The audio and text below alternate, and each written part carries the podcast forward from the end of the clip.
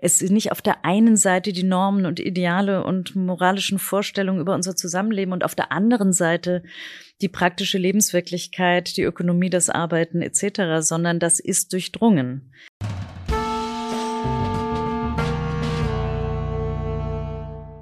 Herzlich willkommen zu Jacobin Talks. Hallo Rahel. Zu Gast ist heute bei uns die Philosophin Rahel Jeggi. Sie ist Vertreterin der kritischen Theorie und hat ein Buch geschrieben, Fortschritt und Regression. Wenn ihr uns bei YouTube zuschaut, könnt ihr das hier auf dem Tisch sehen. Und ja, sie stellt darin die ganz großen Fragen. Also gibt es in der Geschichte so etwas wie Fortschritt? Und wenn ja, wie können wir ihn angemessen verstehen? Denn Fortschritt, das zeigt eigentlich, dein Buch ist gar nicht was total einfaches, wie es so manche Beispiele nahelegen, sondern relativ kompliziert. Darüber wollen wir heute sprechen. Und jetzt vielleicht zu Beginn, Reihe. Wir leben ja gerade in der Zeit, man kann es eigentlich kaum noch hören, aber von verschärfenden Polykrisen. Ja, also wir haben die Klimakatastrophe, wir haben eine soziale Ungleichheit, die extrem ist. Wir haben jetzt dieses Jahr steht quasi in den USA die Trump-Wahl an, hier in Deutschland stehen die Landtagswahlen an, es könnten sich rechte Parteien mit einem Wahlsieg durchsetzen. Also auch das sieht jetzt nicht danach aus, dass es gerade irgendwie ja fortschrittlich zugeht, sozusagen. Und vielleicht die Frage an dich, warum ist es jetzt für dich wichtig, in dieser, sag ich mal, Krisenzeit über Fortschritt nachzudenken? Ich könnte jetzt, kann direkt parieren und sagen, ich denke ja über Fortschritt und Regression nach und alle die Dinge, die du erwähnt hast, äh, kann man als Momente von Regression auffassen und werden auch manchmal so aufgefasst. Ja, das, also insofern, es reden ja viele Leute davon, die große Regression, ja, regressive Bewegungen, Tendenzen, regressive Moderne, solche Dinge. Ähm, insofern sagen wir mal, das Begriffspaar äh, lässt ja offen oder macht, soll es ja möglich machen, beides, fortschrittliche und regressive Tendenzen zu analysieren. Und das heißt, mein Claim ist eigentlich im Wesentlichen, dass genau das, das Begriffspaar Fortschritt und Regression dazu in der Lage ist oder uns in die Lage versetzen sollte, wenn wir es richtig verstehen, ähm, ja, sowas wie emanzipatorische Situationen, Tendenzen von deren Gegenteil zu unterscheiden, regressive Bewegungen als solche äh, zu identifizieren. Und die These ist ja nicht, wir sehen überall Fortschritt. Die These ist übrigens auch nicht, wir sehen überall Regression, weil es mir in dem Buch ja zunächst mal im Wesentlichen darum geht, äh, zu sagen, es macht überhaupt Sinn, in dieser Begrifflichkeit über das, was passiert, nachzudenken. Also dein Einsatz jetzt auch als Philosophin, vielleicht für Zuschauerinnen und Zuschauer, die jetzt sich nicht viel mit Philosophie beschäftigt haben, ist also einer, der sagt, wir müssen erstmal ganz grundsätzlich über diese Begriffe nachdenken, müssen auch gucken, welche begrifflichen Eigenheiten, welche Schwierigkeiten haben die und können dann sozusagen von einer ganz abstrakten Höhe Dinge besser unterscheiden. Oder was ist da dein Antrieb? Ja, wir müssen über die Begriffe nachdenken, aber das sind ja auch nicht nur einfach so Begriffe. Ja, das sind, das sind ja keine Spielmarken, die man irgendwo findet und dann guckt man so, mit welcher möchte ich jetzt lieber äh, etwas machen, sondern das sind ja, in diesen Begriffen lagert sich ja Geschichte an, hat sich Geschichte angelagert. Da lagern sich ja auch historische, soziale Erfahrungen an. Und insofern hat man das, also ist sozusagen der Preis dafür, diese Begriffe aufzugeben, ähm, möglicherweise hoch. Das jedenfalls war eigentlich so mein Ausgangspunkt, dass ich äh, gesagt habe, gerade der Umstand, dass so viel von Regression zur Rede ist, die Rede ist und dass wir so viele Bewegungen willkürlich oder unwillkürlich ähm, als solche der Regression auffassen, sollte uns zum Nachdenken auch über den Fortschritt bewegen, weil ähm, beides zusammengehört. Ja, so weil das eine die Rückseite des anderen ist. Ich glaube, man kann eben von Regression gar nicht sprechen, wenn man nicht umgekehrt von Fortschritt spricht.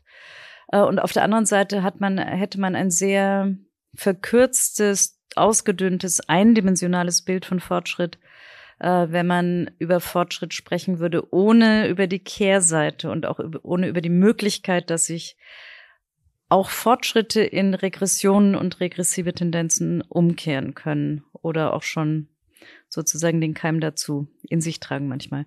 Und insofern, ja, es ist nicht einfach so, ja, Philosophen klären halt immer so die Begriffe und laufen dann gern durch die Welt und ähm, machen was damit. Es sind ja wenn du dir, wir sind ja jetzt in einem, also sozusagen im Kontext von linken emanzipativen Bewegungen, das ist doch schon eine interessante Sache, dass wenn man Flugblätter von früher liest, also von, also nicht von ganz früher sozusagen, also jetzt sozusagen auch vor der Zeit meiner, meiner politischen Sozialisation, aber wenn du aus, aus den frühen 70ern oder so Flugblätter liest oder Schriften, ähm, die Selbstverständlichkeit, mit der die auch die neue Linke sich als fortschrittliche Kräfte der Geschichte aufgefasst haben.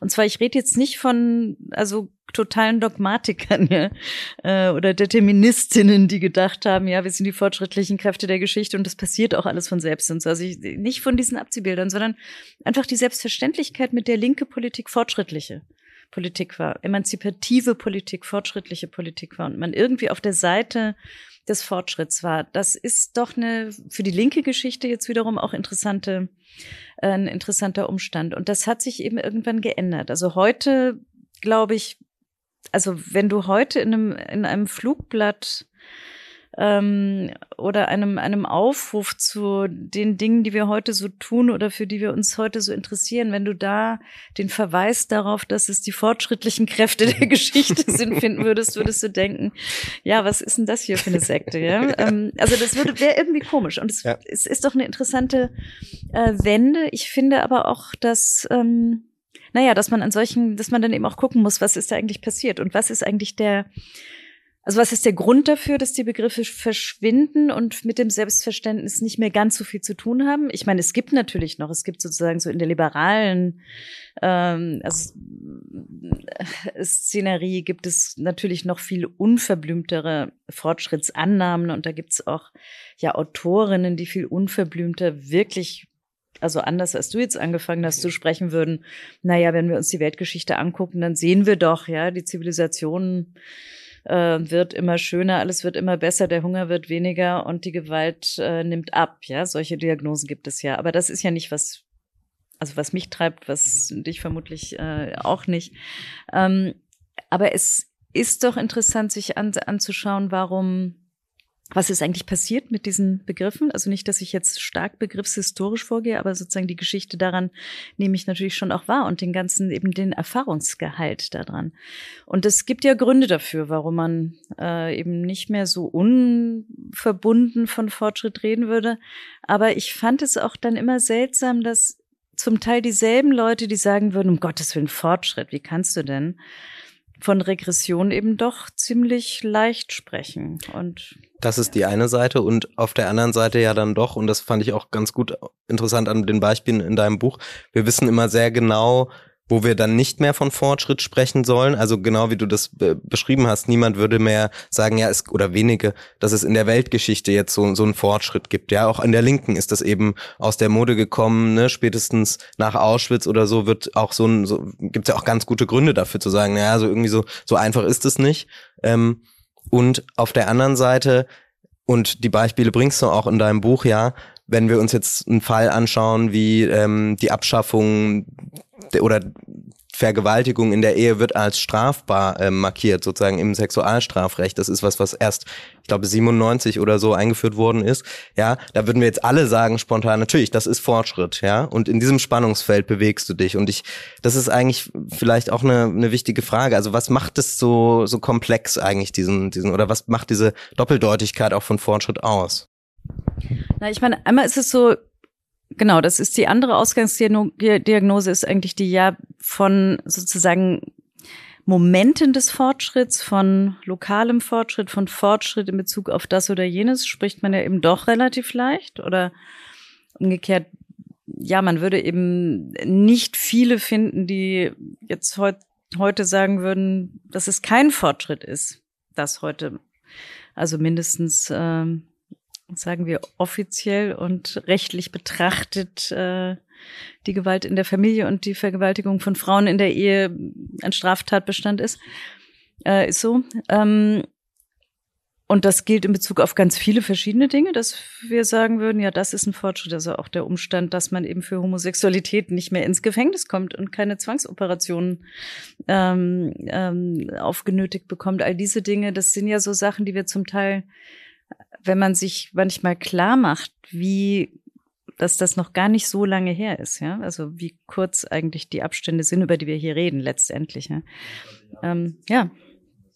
Genau. Und ich meine, da kann man ja schon sagen, es gibt ja schon auch Dinge in Bezug auf die sehr viel passiert ist. Es gibt aber auch sehr viele Dinge in Bezug auf die es eben eher eine Rückwärtsbewegung gibt, äh, sozusagen.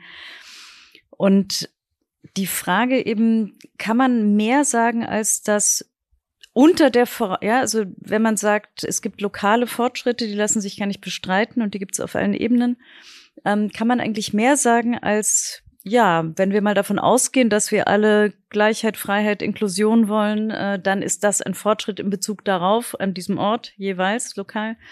Ähm, kann man eigentlich, gibt es eigentlich Kriterien dafür, warum das ein Fortschritt ist, warum das fortschrittlich ist?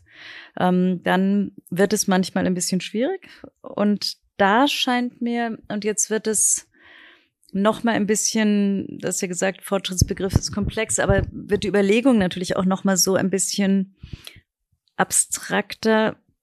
Meiner Auffassung nach ist der Fortschrittsbegriff dann einer, also wenn wir darüber reden, mit welchen Begriffen wir ähm, die historischen sozialen Entwicklungen und Bewegungen bewerten, dann ist der Fortschrittsbegriff eben ein ganz besonderer. Ähm, also es geht mir jetzt nicht nur darum zu sagen, wenn wir von Fortschritt und Regression nicht mehr reden können, dann wissen wir gar nicht, was gut und was schlecht ist. Ja, das ähm, es gibt manche, die das so auffassen, ja, die sagen würden, ja, wir brauchen also egal, ob wir die historische Entwicklung, soziale Entwicklung als Fortschrittsentwicklung beschreiben können oder nicht, das können wir in dem übergreifenden Sinne gar nicht mehr tun, aber wir brauchen das so als Ziel, als Ideal, als normative, also ja, als, als Hinweis darauf, wie es sein soll.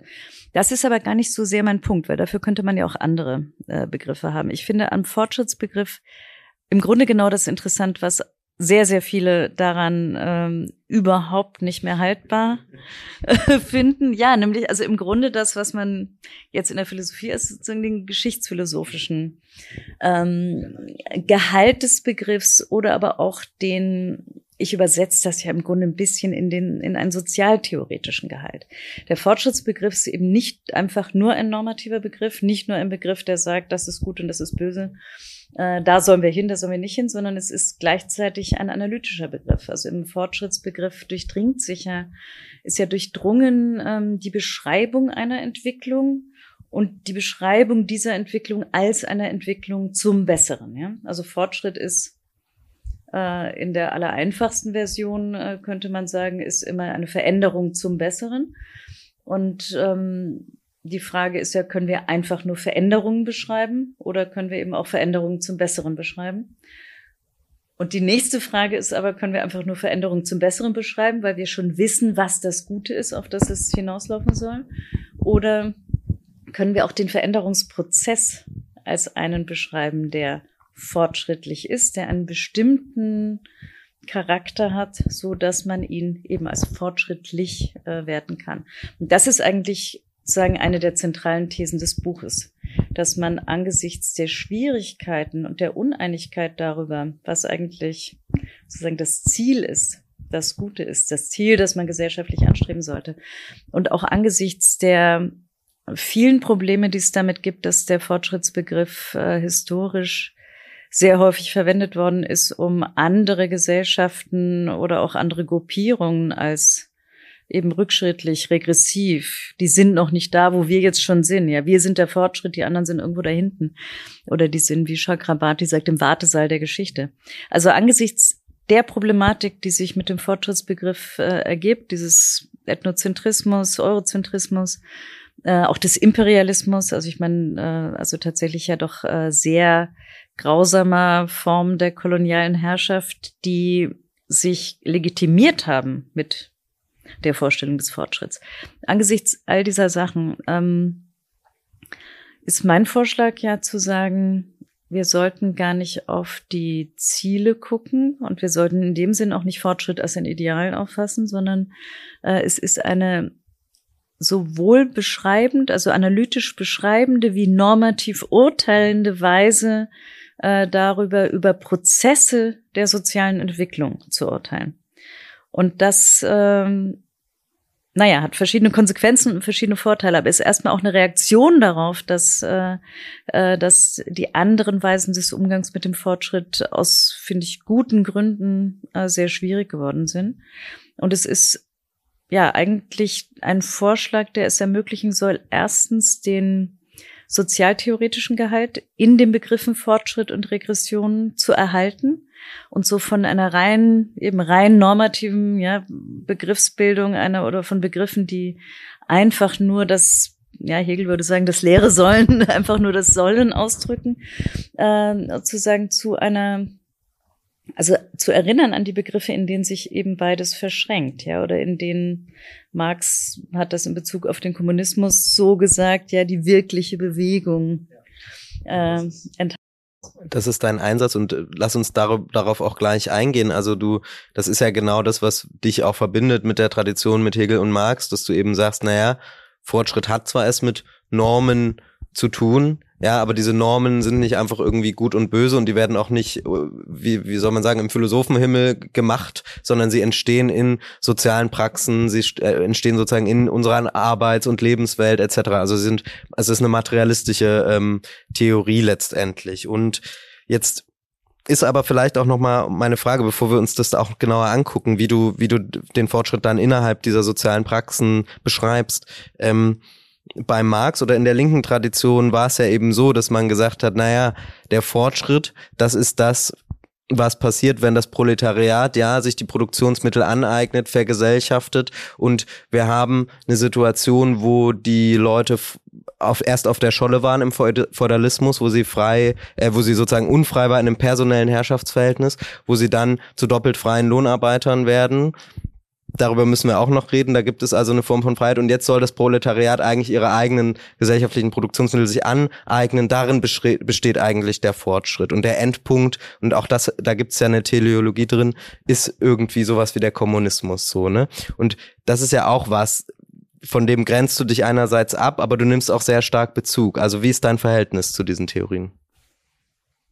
Also in einer, äh, einer der ersten Rezensionen jetzt in der, in der Zürcher Zeitung hat der Rezensent behauptet, das sei so eine Marotte, dass da immer mal Marx drin vorkommt, als wolle ich irgendwie zeigen, dass er der größte Denker der, äh, der Geschichte ist. Das ist natürlich überhaupt keine Marotte, sondern ähm, äh, schon sehr bewusst so gesetzt, äh, aber natürlich auf der anderen Seite aber auch bewusst nicht einfach als ein, als eine Interpretation, als direkter Anschluss etc. Aber äh, der Umstand, dass so an, an zentralen Stellen ähm, ich mich äh, doch immer wieder auf auch auf die marxische Theorie beziehe, hat natürlich also durchaus äh, äh, Gründe. Aber wie gesagt, meine Arbeitsweise ist ja einfach auch nicht so, dass das jetzt in Form einer zu sagen Interpretation und Auslegung passiert. Ähm, ja, wie ist dazu das Verhältnis? Tatsächlich ist eine der also jetzt abgesehen von dieser, äh, diesem Einsatz und dieser Idee, man muss den Fortschrittsbegriff prozessual auffassen. Ja, man muss, also Fortschritt ist ein sich anreichernder Erfahrungsprozess. So ist letztlich sozusagen die die Formel, die ich da, äh, mit der ich da komme. Und ähm, und was wir hier beurteilen können und müssen, ist, inwiefern es sich hier um Anreicherung oder eben nicht handelt. Und ähm, die Idee ist, man sieht mehr mit solchen Begriffen. Und ich finde das also auch wiederum gegen all die, die sagen, ja, schmeiß den Fortschrittsbegriff weg und damit können wir doch gar nichts mehr machen. Ähm, auch da wiederum das Umgekehrte. Wenn man sich anguckt, wie in der Tradition der kritischen Theorie beispielsweise Faschismus eben nicht nur als böse, sondern als Regression aufgefasst worden ist. Ja. Wenn du darauf gerade so, also auf sozusagen die, äh, diese Kontinuität ja auch angesprochen hast, dann sieht man auch dass man eben mehr sieht damit. Ja, Regression ist eine Analyse äh, und nicht einfach nur äh, eine eine normative Bewertung und umgekehrt wäre Fortschritt es auch. Und der Marx-Bezug, also einer der stärksten, ähm, sagen wir, ich habe ich habe eigentlich, glaube ich, in allen meinen Büchern immer so verborgene Helden. Ja, also es gibt irgendwie immer so ein paar Bezugspunkte, die sind irgendwie da und nicht da. Äh, und das ist in dem Fall einerseits ja klarerweise immer wieder Adorno, das ist auf der anderen Seite, ähm, gab es so einen wichtigen Einsatz für meine Beschäftigung mit, äh, mit dem Fortschritt, der noch eine andere also der, der sich auf andere sozusagen in der Philosophie geführte Diskussionen bezieht. Ja, es gibt so eine ganze Welle von, äh, von Veröffentlichungen zu der Frage des moralischen Fortschritts von zum Teil sehr interessanten Autorinnen, ähm, die jetzt alle gar nichts mit Marx zu tun haben. Äh, und ich fand das interessant, weil mit der Frage des moralischen Fortschritts überhaupt wieder die Frage nach, ähm, also eine letztlich sozialtheoretische Frage, nämlich die Frage, wie, also wie passiert das überhaupt? Wie kommt das, dass wir äh, bestimmte Dinge, dass bestimmte Dinge gesellschaftlich total selbstverständlich waren äh, zu bestimmten Zeiten? Also Sklaverei ist äh, in dieser Diskussion, auf die ich da anspiele, so in der Angel, angelsächsischen Philosophie, ist das natürlich immer so das Paradebeispiel, dass diese Dinge auf einmal also, dass es sich ändert, dass sich die moralische Bewertung und dann auch irgendwann die sozialen Institutionen und Praktiken äh, ändern. Und das ist ja eine Frage, die deshalb interessant ist, weil sie überhaupt wieder von der Frage, wie begründen wir eigentlich, was gut und richtig oder gerecht ist, zu eben solchen Fragen, wie kommen wir von hier nach da, äh, führt. Das fand ich, fand ich wichtig, fand ich interessant. Und auf der anderen Seite äh, ist gerade in der Diskussion die Tendenz, dass, ähm, naja, so ein bisschen altmodisch gesagt, ähm, idealistisch zu verkürzen, ja, ja. Äh, sehr groß. Ja, es geht auch nicht umsonst dann immer um moralischen Fortschritt oder manchmal um politischen und moralischen Fortschritt, aber genau, also die Tendenz ist ist sehr groß, sich äh, immer wieder zu fragen, ja, wie kommt es, dass die Auffassungen sich geändert haben? Ähm, es also wird man, dann um, um, darf ich dich unterbrechen? Also man fragt so, so ein bisschen so, äh, es gab die Sklaverei, um bei diesem Beispiel zu bleiben. Ähm, und heute sind wir alle irgendwie, lehnen das auch alle ab. Ähm, und man fragt, ja, wie haben, hat sich unser Denken verändert zum Beispiel? Genau. Ne? Und dein Ansatz wäre eben ein anderer, zu sagen, wie haben sich unsere ökonomischen und sozialen Verhältnisse vielleicht geändert und in welchem Verhältnis stehen die zu diesen? Ne? Das genau. ist ja der, der Einsatz. Also mich interessiert das, also es ist nicht so, dass ich, äh, dass ich nicht auch daran interessiert bin, herauszufinden, wie verändern sich eigentlich Einstellungen und auch Interpretationen dieser Praktiken. Aber da fängt es schon an, ja, wenn, äh, wenn es schon nicht einfach mehr nur um Einstellungen geht und wenn man auch nicht, was auch an manchen äh, Stellen so der Fall ist, ja, wo man das Gefühl hat, es geht irgendwie darum, dass die Menschen sich so moral, dass sie moralisch geläutert werden und sich dann in freundlichen Gesprächen äh, vom Richtigen überzeugen.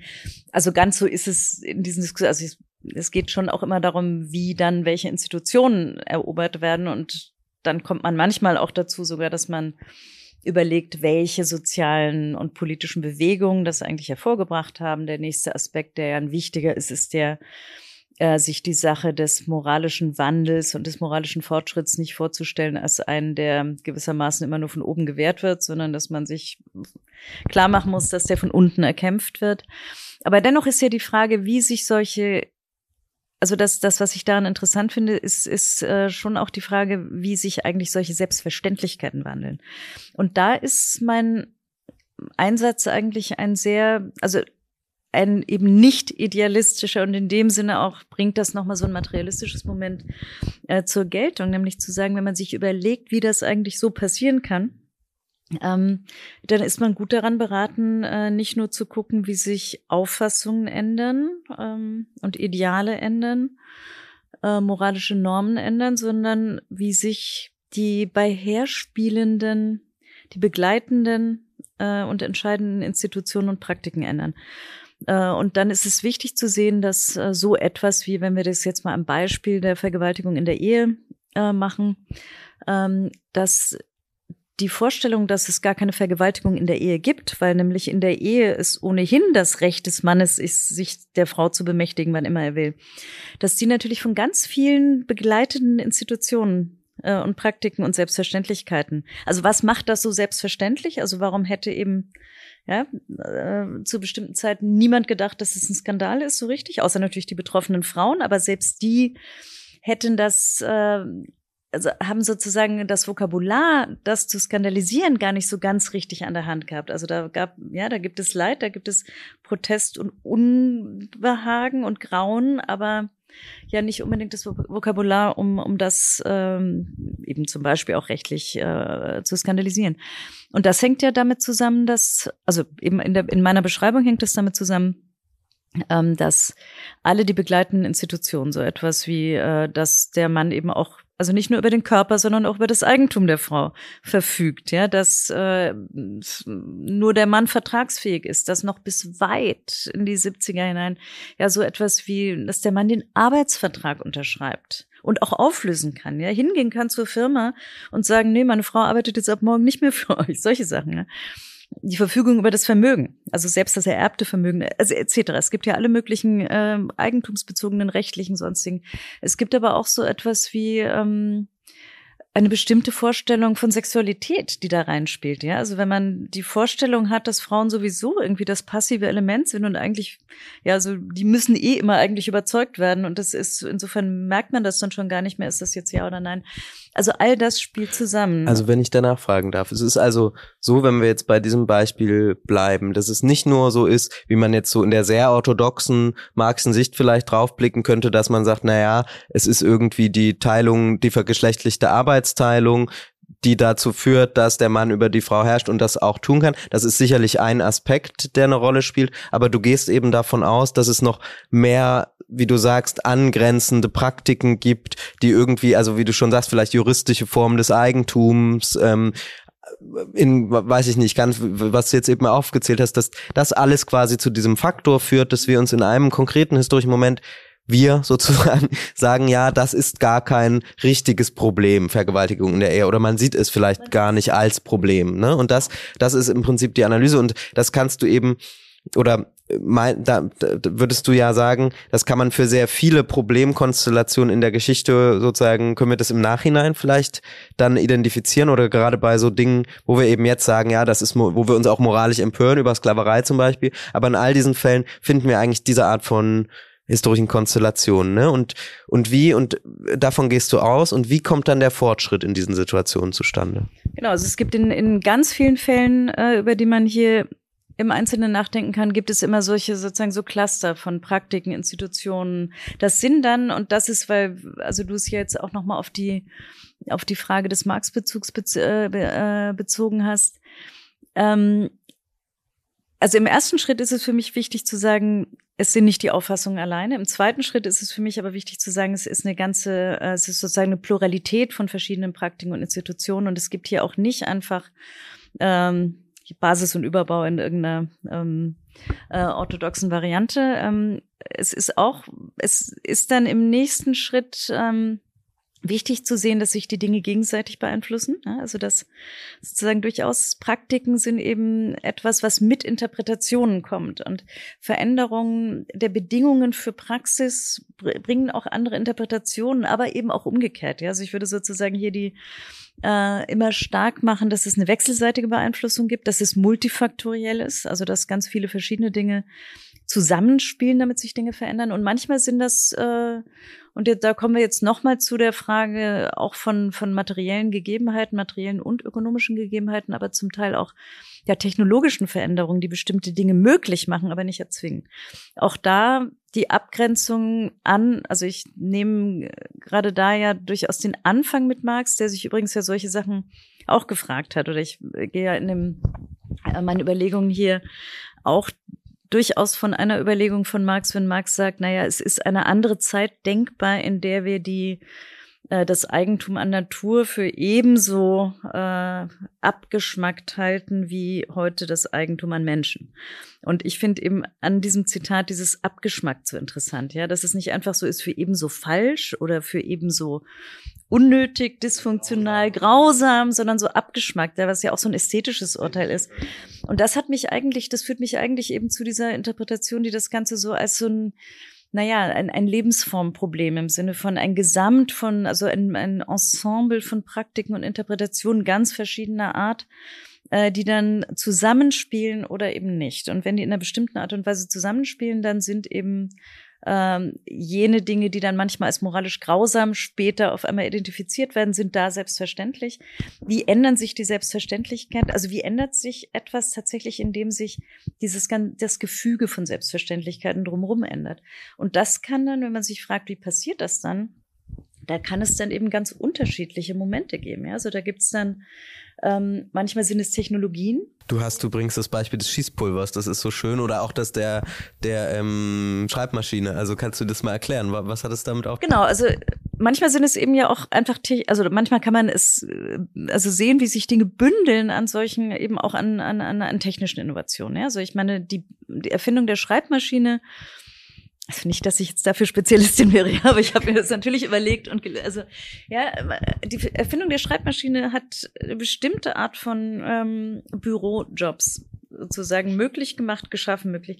Ähm, wir haben eine ganz große, also wirklich eine, ja, eine schöne Literatur ähm, über die nicht nur die Angestellten überhaupt, sondern also diese Art von Jobs, die durch Veränderungen ja in, in der Produktion geschaffen sind, sondern auch über speziell dieses, dieses die weibliche Berufstätigkeit, die ähm, naja, für die die Schreibmaschine ein gewisses Symbol ist. Ich nehme da ja dann aus einem ähm, tri äh, sehr trivialen Film ein Beispiel, das, das äh, wo sozusagen, also es gibt in Downton Abbey, also ich gebe es zu, ich habe Downton Abbey ähm, äh, mit äh, Interesse geguckt. Da gibt es, also gegen den Film ist sehr, sehr viel oder gegen die Serie ist ja sehr, sehr viel zu sagen ähm, äh, an, an Schiefdarstellung und Falschdarstellung. Äh, da gibt es aber dieses schöne äh, Beispiel, wo das Dienstmädchen, also eines der äh, Dienstmädchen, die eben in dem unteren Trakt dieses Hauses arbeiten, dieser aristokratischen Familie, äh, die kauft sich eine Schreibmaschine und die bringt diese Schreibmaschine nach Hause, versteckt die oben auf dem Schrank und fängt an, Schreibmaschine zu lernen. Und das kriegen dann eben ein paar andere mit und also ähm, befürworten das auch. Und das ist so das Symbol dafür, dass man aus diesem äh, Angestell, also aus dem Dienstmarkt-Dasein, wo man eben in persönlicher Abhängigkeit von Hausherren, die einen dann auch gerne mal vergewaltigen oder irgendwelche äh, sozusagen andere Arten der Bemächtigung äh, denen das ja möglich ist, da heraus die Emanzipation in die, wie wir wissen, ja auch nicht äh, freie Arbeitswelt, aber eben in eine Arbeitswelt, in der man eben dann doch sehr viel mehr nur seine Arbeitskraft, nämlich seine das Vermögen, Schreibmaschine zu schreiben, äh, verkauft. Das ist da so, ist ein interessantes, und man, man sieht das ja auch in Berlin Babylon, ist ja auch ein ganz großes Thema, genau diese diese Kultur der weiblichen Angestellten, gerade dann auch in, äh, in der Stadt, ja, wo auf einmal wenigstens für eine Phase so ein Leben unabhängig von Herkunftsfamilie und noch unabhängig von äh, dann eben Ehe und äh, den damit einhergehenden Zwängen an solchen Dingen. Oder man kann sagen, die, die Pille, ja, hat natürlich die Geschlechterverhältnisse immens verändert, ja, weil die einfach die Bedingungen, also sozusagen die Kontrolle über die ähm, Reproduktion also komplett auf den Kopf gestellt hat, verändert hat, etc. Ähm, es gibt auch wiederum in Downton Abbey dieses äh, so eine schöne Szene, wo ähm, auf einmal das erste Mal ein Radioapparat in der Familie ist und dann äh, redet die Queen, also gibt eine Rede und die sitzen alle da versammelt, also alle, die da in, im Haus wohnen, eben Dienerschaft inklusive Herrschaft oder umgekehrt. Ähm, und es gibt so diesen, so einen Moment des Zögerns, weil da knarzt so dieser Radioapparat, der Butler stellt ihn irgendwie ein, alles ist ganz feierlich und dann kommt eben diese Rede und das ist ja üblicherweise die Situation, wo man aufstehen muss, weil eben ja äh, die äh, Queen redet und oder war das die Queen oder damals noch der König? Weiß ich jetzt nicht mehr genau. Jedenfalls ähm, gibt so dieses charakteristische Zögern, ja, wie geht man jetzt mit dieser neuen Technologie um? Ja, irgendwie passt das gar nicht, wenn man jetzt hier steht, feierlich, weil das ist nur so ein knarzender Radioapparat. Aber auf der anderen Seite, ja, hört man jetzt diese Stimme und es ist dieselbe Art von Ansprache. Und das sind ja so Momente, wo man sagen kann, na ja, also man sieht irgendwie, das wird etwas verändern, ja. Also in dem Moment, äh, wo es Autos, Radios etc. gibt und ja, für uns jetzt in dem Moment, wo äh, äh, sich sowohl die Kommunikation als auch die Arbeitsverhältnisse so massiv geändert haben äh, durch, durch äh, Informationstechnologie. Es wäre Unsinn zu glauben, dass sich dadurch nicht auch ja, im sagen wir, moralischen Feld, in der Art und Weise, wie wir miteinander umgehen, etwas verändert. Ja, für die Druckerpresse ist es ja irgendwie sehr klassisch beschrieben, wie das bestimmte Arten der bürgerlichen Öffentlichkeit erschlossen hat. Für die Social Media wird es beschrieben, einerseits mit Hoffnung, andererseits mit, ähm, ähm, mit Resignation. Und man kann aber an dem Beispiel gleichzeitig auch klar machen, dass natürlich solche materiellen Veränderungen ähm, etwas verändern, aber man weiß nicht in welche Richtung. Also der Radioempfänger hat bekanntlich nicht einfach nur zu einer ja, Verbreiterung von Informationen und bürgerlicher Öffentlichkeit geführt, sondern war auch das Medium, mit dem äh, die Nationalsozialisten das Land in den Griff gekriegt haben oder eben auch anderer schöner Film, ähm, äh, die, die, die Geschichte Mussolini den ganzen Tag im Radio übertragen, ein ganz besonderer Tag äh, heißt der Film von De Sica. Und äh, es ist sozusagen spielt im faschistischen Italien. Überall äh, sind die Menschen auf den Straßen und das Radio läuft eben die ganze Zeit mit, überträgt. Das, macht das für alle zugänglich, aber auch sozusagen, ja, das hat die im Griff. Ähm, Insofern, man weiß nicht, was passiert mit den Sachen. Die Sachen haben keinen eindeutigen normativen Richtungsmesser gewissermaßen. Das ist auch dann das eigentlich, was dich nochmal unterscheidet, ne, von der eher orthodoxen, klassischen Theorie zu sagen, äh, du versuchst eben mh, diese verschiedenen ähm, Praktiken einzubeziehen und diese verschiedenen Momente, also eine technologische Entwicklung, weiß ich, eine, eine Veränderung in der Sozialstruktur beispielsweise oder juristische Veränderungen, wie auch immer, oder ganz alltagsweltliche, äh, lebensweltliche, ja, wie der Radioempfänger steht auf einmal da und man verändert auch das Verhalten oder so, ne? Und das, das versuchst du alles gewissermaßen mit einzubeziehen. Und jetzt ist für mich äh, schon noch so ein bisschen die Frage, also und ich meine vielleicht auch nochmal, um das nochmal auf die Frage mit dem, also orthodoxen, nicht orthodoxen Marxismus äh, zu beziehen, ja. Ähm, Schießpulver ist äh, erfunden in China und zum erstmal zur Belustigung, also für Feuerwerk eingesetzt, ja. Oder es gibt ja auch die alte Geschichte, ähm, dass die Dampfmaschine schon in der Antike im Grunde erfunden war und da auch wiederum im, im, Theater eingesetzt worden ist, ja. Was ja wiederum zu dem Punkt führt, es muss ähm, es muss auch die Bedingungen, es muss gewissermaßen die kulturellen, die normativen Bedingungen, das Selbstverständnis von Akteuren geben und die weiteren ökonomischen, also aber eben nicht nur ökonomischen, sondern auch anderen Rahmenbedingungen, die es überhaupt nahelegen und nötig machen, äh, möglich und nötig machen, daraus eben nicht eine schönere Art von Theater, sondern die industrielle Revolution erscheint. Und das sind sozusagen, also das ist, ich meine, es ist ja jetzt auch keine, kein besonders ähm, origineller Move, ja, zu sagen, man sollte das nicht so deterministisch auffassen und aus dem einen folgt nicht automatisch das andere. Also nicht nur der Move zu sagen, es folgt nicht automatisch, sondern es braucht Akteure und Selbstverständnisse. Und das Ganze ist deshalb auch also mein Versuch ist ja zu sagen, es ist nicht auf der einen Seite die Normen und Ideale und moralischen Vorstellungen über unser Zusammenleben und auf der anderen Seite die praktische Lebenswirklichkeit, die Ökonomie, das Arbeiten etc., sondern das ist durchdrungen äh, miteinander. Das eine beeinflusst das andere. Und äh, wenn Moral oder so die Sphäre der, also wenn, wenn es sowas gibt wie das, die, Verständ, die Sphäre der Verständigung darüber, wie wir unser soziales Leben organisieren wollen und wie wir miteinander umgehen. Ähm, das fasse ich ja auch auf als etwas, was äh, eigentlich die Reflexionsinstanz über Lebensprobleme ist. Und diese Lebensprobleme sind nicht einfach nur, ja, die tauchen ja nicht im luftleeren Raum auf, sondern das sind welche, die auftauchen in der praktischen Sphäre, in der ja, wir arbeiten und leben und miteinander leben und uns reproduzieren in ganz verschiedenen Hinsichten und auf ganz verschiedenen Ebenen. Und insofern ist es ähm, eine, naja, eine, eine, eine, eine viel pluralere und multidimensionalere Auffassung, als man sie hätte, wenn man äh, die Bedingungsverhältnisse nur von der einen in die andere Richtung. Und jetzt ist ja aber was, was so, was auch, was auch die Geschichte einfach kompliziert macht, ist ja auch nochmal ein Beispiel von Marx, weil du es selber eben bringst und weil es so interessant ist. Also es gibt äh, den Übergang, ich hatte es vorhin schon mal kurz angesprochen, eben vom, würde man heute auch historisch komplexer zeichnen, aber mal holzschnittartig vom Feudalismus oder dem Mittelalter in ähm, den Frühkapitalismus oder in, den, in die bürgerliche Gesellschaft, ja. Und wir haben eben die Bauern zunächst im Feudalismus, die auf der Scholle schuften, die in einem personellen Herrschaftsverhältnis sind, ja, und die ja geknechtet sind.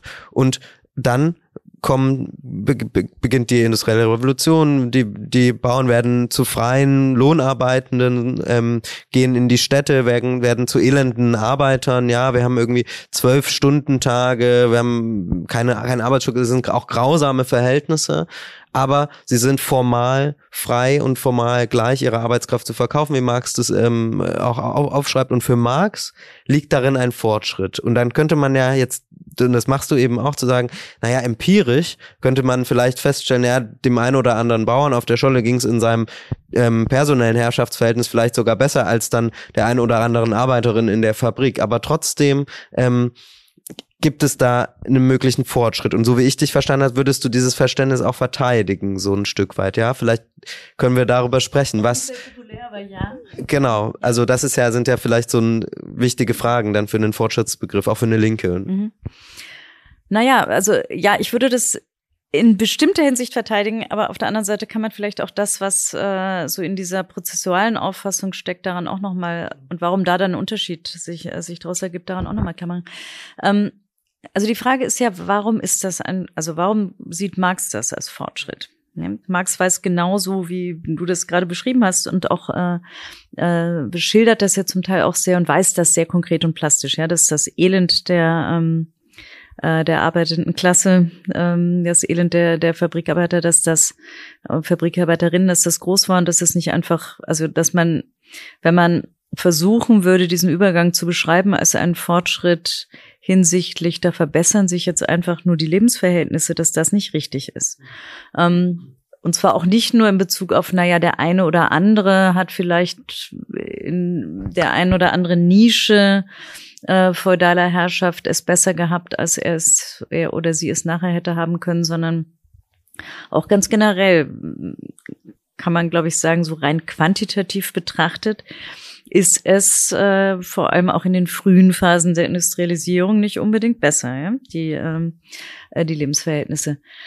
Ähm, interessant ist aber einfach, also ja, darüber kann man jetzt kann sagen, das ist da so und da anders und so und so ist es ja auch. Ähm, aber ich glaube eben, dass es darauf, also der erste Punkt ist schon mal, darum geht es eben nicht. Ja, also das ist völlig klar, der, dass es ein Fortschritt ist, liegt nicht daran. Ja, dann könnte man jetzt auf der anderen Seite sagen, naja, Fortschritt ist es deshalb, weil die Idee der Freiheit ist schon mal in die Welt gekommen. Fortschritt ist es deshalb, weil die Menschen sind immerhin rechtlich frei. Vorher waren sie, ob sie besser oder schlechter ernährt waren oder nicht, ist eine empirische Frage, die wie gesagt sozialgeschichtlich auch, ähm, also sozusagen sehr konkret auch äh, beantwortet werden muss. Ähm, aber dass sie überhaupt als freie Personen, die nicht mehr sich selbst, sondern ihre Arbeitskraft verkaufen und das in vertragsförmiger Form tun, das ist ein Fortschritt, weil das heißt, sie sind jetzt immerhin schon mal als Personen rechtlich und formal anerkannt.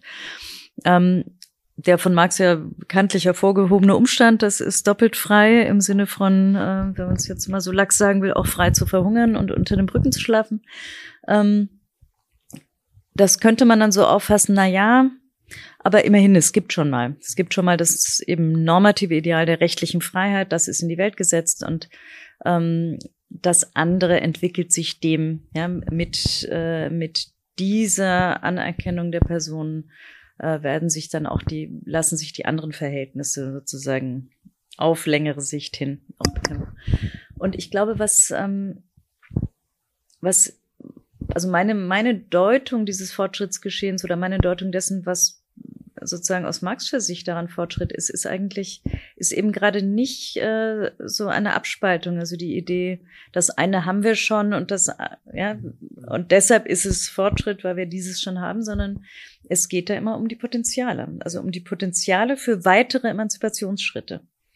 Und die, ähm, ähm, die Freiheit in dieser einen Hinsicht, die einem in der anderen Hinsicht noch gar nicht so viel nützt, ist deshalb äh, ein Fortschritt oder deshalb ist genau diese Konstellation und äh, rechtlich, sozial, ökonomische Struktur ein Fortschritt, weil so hat Marx das äh, gedacht, weil eben das Potenzial für die nächsten Schritte, für weitere Emanzipationen darin schon liegt. Ähm, und das muss man ja jetzt nicht so mitmachen. Also, naja, also ich habe hab ja gesagt, daran kann man dann vielleicht auch das Prozessuale sehen. Also wenn sich also ja, also man, man, man muss das nicht, wenn ich sage, man muss das nicht so mitmachen, meine ich, man muss es nicht mitmachen äh, in der Form von, ach ja, siehst du, es gibt diese Stufen, ja, es muss mhm. zuerst mal Feudalismus und dann muss es ja, dann gibt's die bürgerlich-kapitalistische Gesellschaft und dann kommt's zum Kommunismus und das sind so Stufen, das muss jeder so durchlaufen und dann kann man die Stufen noch differenzieren, aber auf jeden Fall hat man eben so ein Stufenmodell, äh, das von jeder denkbaren Gesellschaft äh, sozusagen global durchlaufen werden muss. Und wenn man das eine ausgelassen hat, dann wundert man sich immer, warum manche Fortschritte stattfinden unter Umgehung des einen und des anderen. Also das kennen wir ja alle auch eben genau aus den Diskussionen. Und ich glaube, dass man es leichter hat, gewissermaßen, wenn man das Stufenmodell aufgibt und also überhaupt auch gar nicht anfängt, darüber nachzudenken, also muss man jetzt noch Stufe anderthalb dazwischen führen oder dies oder jenes oder, ja, sondern wenn man, ähm, wenn man einfach, sagen wir, das abstrakte Prinzip, diesen ähm, abstrakten Gedanken oder eben auch diesen letztlich dialektischen Gedanken von Fortschritt äh, hier äh, ernst nimmt und sagt, es geht eben darum, welche Potenziale für weitere Veränderungen ähm, hier enthalten sind. Und in dieser Hinsicht ist das eine ein Fortschritt gegenüber dem anderen. Aber, und da kommt dann wieder mal, also bei mir eben eher sozusagen eine, also, ähm, naja, eine Erweiterung oder Abweichung. Aus meinem prozessualen Modell ergibt sich dann eben die Vorstellung, es hätte aber auch anders sein können. Ja, es hätte auch, es gibt immer sowas wie funktionale Äquivalente. Also ich will nicht sagen, die Revolution ist zu jedem Zeitpunkt und immer ganz plötzlich und als Ereignis möglich. Ja? Das ist ja auch eine Position, die es gibt. Das ist aber nicht meine Position. Meine Position ist durchaus die, die, deshalb sagte ich ja so, ich rette ja irgendwie dann doch auch oder die Geschichtsphilosophie und genau eben das böse geschichtsphilosophische Element am, äh, am Fortschritt in diesem, äh, in dieser Hinsicht oder eben auch eine bestimmte, es ist keine Entwicklungstheorie, aber sozusagen dieses Moment, wo man sagt, es ist auch ein sozialtheoretischer Blick darauf, wie eigentlich soziale Transformationen funktionieren, ja das rette ich ja daran oder das will ich da ja mit, mit drin behalten und nicht mit dem Bart ausschütten sozusagen. Und aus dem prozessualen Verständnis ergibt sich dann aber eines, das sagen würde, ja, natürlich gibt es an jeder dieser Wegscheiden, also erstens gibt es unterschiedliche Bedingungen für unterschiedliche Gesellschaften und auch unterschiedliche also Lebensformen und Gruppen auch innerhalb dieser Gesellschaft und so weiter.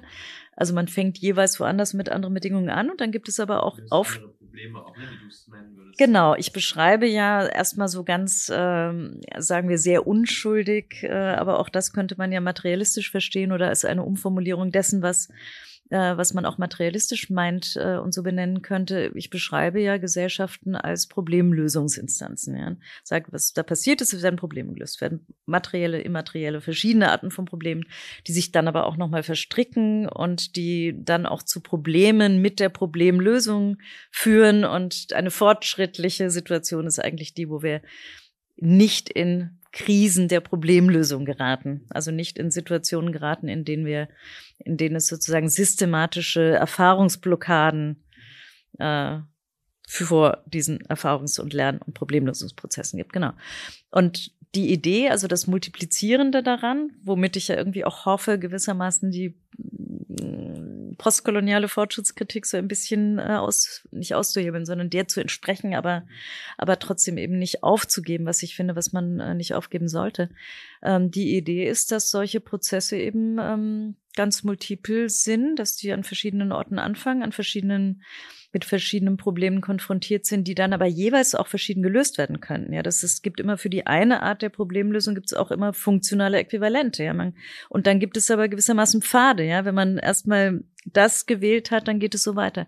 Und insofern scheint mir dann eben das ähm, prozessuale Kriterium gewissermaßen, also das ist jetzt nicht einfach meine Lust an der Abstraktion oder an das Ganze möglichst inhaltsleer machen, damit man es nur noch formal als gelingenden Prozess beschreiben kann, sondern es soll ja ein wiederum ein Problem lösen, ja. Und das soll an der Stelle genau das Problem lösen und sagen, ähm, das ist gewissermaßen der Gehalt dessen, also das, was daran richtig ist, auch wenn wir einen bestimmten Entwicklungsplot nicht mehr kaufen, unbedingt kaufen wollen, kaufen können, äh, wenn wir vor allem eben uns öffnen wollen für die Einsicht, dass es ganz verschiedene äh, solche Prozesse gibt, dann ist das irgendwie eine gute Idee, gewissermaßen den den systematischen Kern, der nämlich heißt, äh, fortschrittlich ist eine Situation, wenn sie das Potenzial für eine gelingende Problembewältigung weiterer Art oder bei Dewey, der ja auch einer der Helden sozusagen, ähm, äh, also John Dewey, der Pragmatist, der ja auch irgendwie so einer der gar nicht so verborgenen Helden hier ist, ähm, der sagt, ähm, Erfahrungen, die das Machen weiterer Erfahrungen ermöglichen, ja, oder Lernen, das weiteres Lernen ermöglicht. Ähm, und um sowas geht es dann. Jetzt will ich äh, noch eine ketzerische Frage stellen, sozusagen. Also wenn wir uns das jetzt, äh, ich finde dein Modell sehr überzeugend und ich finde auch, also das, das, was es eben schafft, ist diese Art von Fortschritts, ähm, von dem wir uns alle nicht nicht ganz verabschieden sollten, meines Erachtens nach auch, wenn wir irgendwie daran glauben, dass man die Welt verbessern könnte oder sollte. So, also das hängt ja auch einfach ganz stark damit zusammen, ähm, dass man das, das ein Stück weit rettet, aber auch sozusagen an eine komplexere Welt anpasst als die, die von einem ent geschichtlichen Entwicklungsmodell ins nächste rutscht, ja. Und das ist ein bisschen das, was dein Buch da leistet. Und gleichzeitig äh, ist jetzt meine Frage auch gerade nochmal mit diesem Beispiel, wenn wir historische Konstellationen haben, wo ähm, ein Fortschritt eine gesellschaftliche Situation sein kann, die erstmal aussieht wie eine empirisch zum Beispiel, wie eine Verschlimmerung von, von äh, Situationen, zum Beispiel Stichwort Scholle und äh, Lohnarbeitende. Oder man kann sich das ja auch in anderen Konstellationen vorstellen. Also man könnte auch jetzt in die Sozialistik oder in die Kommunistik, also in die Geschichte des Kommunismus oder Realsozialismus gucken und findet ja, ja, und aber können wir überhaupt ähm, als beteiligte Zeitgenossen dieser historischen Konstellation entscheiden, ist hier jetzt sozusagen in, in irgendeinem Sinne ein Fortschritt ähm, gerade am Werk oder ist das eh erst was, was die Philosophie im Rückblick, also ganz hegelianisch, erst im Rückblick nach feststellen kann, ob es nun eben Fortschritt war, so wie die Lohnarbeit und der Kapitalismus, in dem wir immer noch festhängen, irgendwie das Potenzial birgt, was anderes zu werden, aber ja, ähm, auch fortschrittlich war, aber das vielleicht nicht immer in jedem Moment einsehbar war. Es sind ja zwei Aspekte. Das eine ist, kann nur die Philosophie das dann entscheiden? Da würde ich natürlich sagen, nein, obwohl es für mich als äh, mit Philosophie Beschäftigter äh, auch schön wäre, wenn wir diesen Job für uns reklamieren könnten, aber natürlich nein. Kann man das nur im Rückblick sehen? Ja, in gewisser Weise schon. Auf der anderen Seite ist man ja immer in, in beiden Situationen. Also ich meine, als gesellschaftliche Akteurin, als gesellschaftlicher Akteur guckt man ja zurück und nach vorne. Und das ist ähm, in mancher Hinsicht kann man natürlich sagen, man kann es erst im Nachhinein sehen, ob eine bestimmte Entwicklung fortschrittlich war oder, oder regressiv. Und auf der anderen Seite, was heißt, wann ist denn das Nachhinein? Also das Nachhinein ist ja auch immer schon jetzt, ja. Und dann kann man sagen, gut, jetzt in, in noch mal drei Jahren kann ich es vielleicht überhaupt. Ja, das heißt dann einfach auch, es ist ein offener Reflexionsprozess, der auch dann mit einfließt in die Verständigung über die gesellschaftliche Erfahrung. Und das ist, glaube ich, eine der, weil du gesagt hast, ja, wenn wir irgendwie wollen, dass es sich zum Besseren wendet, dann brauchen wir ja vielleicht Fortschritte. Natürlich, also ich meine, die einfachste Antwort darauf, warum ich möchte ich davon reden, ist natürlich das. Ähm, und die, aber auch da die ein bisschen kompliziertere ist, ähm, tatsächlich macht es ja etwas mit uns, wenn wir überhaupt denken, dass man Dinge zum Besseren wenden könnte. Es macht aber auch was mit uns, wenn wir ähm, wenn wir verstehen, also auch mit uns gerade äh, im, im, Zusammenhang mit ähm, sozusagen Aktivitäten der Veränderung der Welt, es macht, glaube ich, auch was zu verstehen, dass es jetzt sage ich auch wieder so einen altmodischen Begriff, ja nicht einfach nur Voluntarist, eine Frage des Voluntarismus ist, nicht nur eine Frage des Willens der Akteurinnen, die, wenn sie im richtigen Moment die richtige Idee haben, dann wird es schon klappen. Und wenn sie es nur doll genug wollen, äh, dann klappt es auf jeden Fall. Ähm, also gerade für die Linke ist, ähm, glaube ich, immer noch die Einsicht, dass das eine multifaktorielle, dass es Bedingungen gibt für Wandel und dass es Vorbedingungen gibt, die genau, ich habe vorhin haben wir so ein bisschen liegen lassen die Frage, ja, wie passiert denn dann Wandel? Und die Antwort ist ja, dass genau diese Gefüge der Selbstverständlichkeiten aus verschiedenen Gründen ähm, äh, aus der Fassung geraten gewissermaßen. Ja, also das, was äh, einen Zusammenhang erstmal so unverbrüchlich erscheinen lässt, gerät in Bewegung. Wodurch gerät es in Bewegung? Eben manchmal durchs Radio oder durch die Pille, manchmal auch durch äh, und an entscheidenden Stellen dann dadurch, dass soziale Bewegungen die Sache, die Gelegenheit irgendwie von der also tatsächlich ergreifen und es wenden und es äh, in bestimmte Richtungen hinlenken. Mhm. Das Deshalb, ist vielleicht auch ein Aspekt, der jetzt in unserem Gespräch so sehr kurz kam, aber genau, du, du sprichst es an, die sozialen Akteure, die Arbeiterinnenbewegung, die organisierte oder so. Frauenbewegung, die, Exakt, ja, alle ja. das. Ähm, das will ich ja überhaupt nicht. Also auch da ist mein Ansatzpunkt ist ja der zu sagen, oder mein, mein Einsatz hier ist ja der zu sagen, es ist weder einfach nur Willen und Wollen der Akteure und Akteurinnen, noch also eben voluntaristisch, so kommt so aus dem Nix. Ähm, noch ist es schon irgendwie vorbestimmt und die, ja, die, die, die Gesellschaft verändert sich fast automatisch so und wir müssen dann noch nur noch den Sieg ähm, einstreichen, wie das eben, naja, Benjamin ja schon ähm, der Sozialdemokratie und, und, und ähnlichem vorgeworfen hat, ist ja auch eine lange Debatte, ja. Und, aber sozusagen Gespür dafür zu kriegen, dass es eben doch beides ist. Ich glaube, im Moment sind wir eher oder sagen wir, die letzten Jahrzehnte waren eher von, sagen wir, latent voluntaristischen äh, Selbstdeutungen geprägt in mancher Hinsicht. Und da ist es, glaube ich, schon, also das hat viele Konsequenzen, sich, äh, sich das Geflecht von Vorbedingungen, die ja, die auch nicht einfach nur so, ja, und jetzt ist die Zeit reif für die Revolution und jetzt können wir sie machen, sondern das Gespür dafür, dass ähm, äh, dass eben Praktiken aus der Fassung geraten, dass bestimmte Informat Interpretationen zu bestimmten Dingen nicht mehr gut passen, dass man sie deshalb angreifen kann, dass man deshalb Praktiken verändern kann, auch sozusagen rauslösen kann aus dem Gefüge, dass man damit eine Transformation möglicherweise herbeiführen kann, die ein bisschen größer ist und die man dann auch klarer artikulieren kann, ja, der man dann auch sozusagen emanzipatorische Namen geben kann oder sie für irgendetwas, sie auf irgendwas lenken kann. Also so sich den die sozialen Transformationen in dieser Mischung von aktiven und passiven Elementen, wie Marx das ja für Revolutionen gesagt hat, ja, die haben immer ein aktives und ein passives Element. Und da den Fortschrittsbegriff auch nochmal dafür zu verwenden und nochmal in die Richtung zu aktivieren, eben nicht als äh, dieses liberale Pfeifen im Wald, ja, irgendwo ist Fortschritt oder wir sind die Fortschrittskoalition, sondern sich das äh, in dieser Gemengelage von ökonomischen, sozialen, politischen äh, Bedingungen und auch in der Gemengelage von Akteurinnen, die Dinge ins Wanken bringen können, aber die das auf der anderen Seite auch nur tun können, äh, wenn es, also ich meine, dass die Veränderungen in den Geschlechterverhältnissen auch etwas mit den Veränderungen in der Arbeitswelt und in den Bedingungen der Reproduktion insgesamt zu tun haben, ist ja, glaube ich, jetzt kein großes Geheimnis. Und es bricht auch den Bewegungen sozusagen keinen Zacken aus der Krone, äh, sich so zu verhalten, ja, dass man sieht, ja, das, also da gibt's Veränderungen und emanzipativer Fortschritt ist eigentlich sowas wie eben Wandel im Wandel, ja. Es die Gesellschaft ist ja nicht einfach starr und es tut sich nichts, sondern was man auch im Sinne der Emanzipation tut, ist ja den Wandel beeinflussen. Das, was sich verändert, verändern. Ähm, und nicht einfach nur, also man ist ja nicht einfach mit einer starren Situation äh, konfrontiert.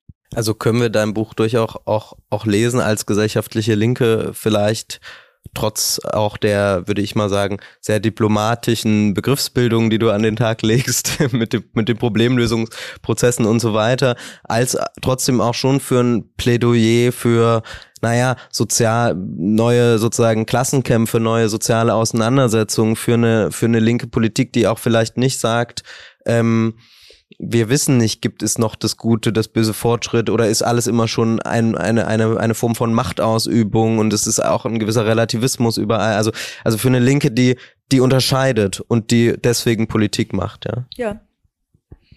Also diplomatisch ist, jetzt nett gesagt, das hat natürlich auch was mit ähm, disziplinären Eigenheiten zu tun.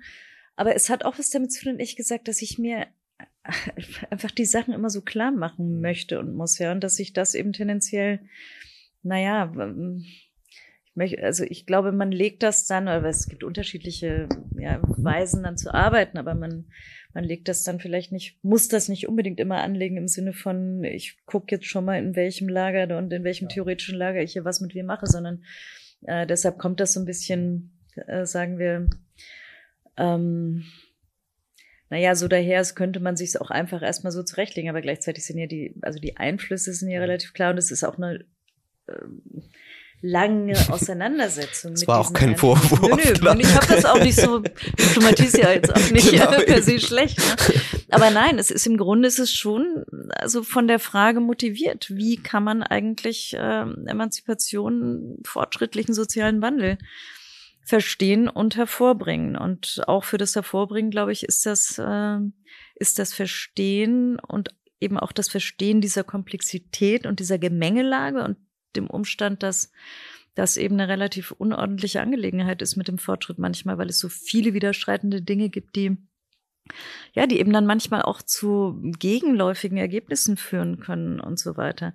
Das ist, glaube ich, schon ja, sozusagen ein Schritt dahin und nicht relativistische Position ist auch richtig, äh, wenn man das jetzt mal so in diese Lage einteilen will, weil diese prozessuale Auffassung von Fortschritt ähm, ist ja ein Versuch zwischen, sagen wir, so einem blanken Universalismus und dem kontextualistischen Relativismus eine Alternative zu finden, ja. Die aber letztlich auch heißt, ähm, natürlich entstehen alle diese Sachen in bestimmten Kontexten, aber wir können gewissermaßen die Kontexte auch vergleichen. Und wie vergleichen wir die? Nicht indem wir das Resultat vergleichen, sondern indem wir die die Art von und den Modus von Erfahrungsprozessen, die da drin sind, vergleichen.